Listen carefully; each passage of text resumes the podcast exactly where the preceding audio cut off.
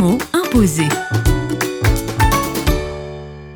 Avec Jonathan Mpassi Mayala, président du CEPROMOR, le mot imposé du jour est dignité. Le travail que nous faisons, c'est pour offrir la dignité à toute personne. Cette histoire de la femme samaritaine dans la Bible qui a obtenu dignité auprès de notre Seigneur Jésus-Christ parce qu'elle était dans toute cette contrée-là. On lui a collé une identité. Voilà, elle était rejetée dans la société. Mais Jésus lui a donné la dignité. Voilà, le travail que nous faisons, c'est vraiment pour donner de la dignité aux humains, aux personnes qui vivent dans la précarité, aux personnes qui sont opprimées dans la société, qui sont rejetées dans la société. Moi, je me dis, c'est le rôle, c'est le travail de tout chrétien autour de nous, de considérer toute personne en face de nous une créature de Dieu qui a besoin de la dignité. Même déjà au, au niveau de la création, quand Dieu crée l'homme et quand il lui dit qu'il n'est pas bon que l'homme soit c'était une manière aussi de donner de la valeur à l'homme. Christ a donné de la valeur à l'humain.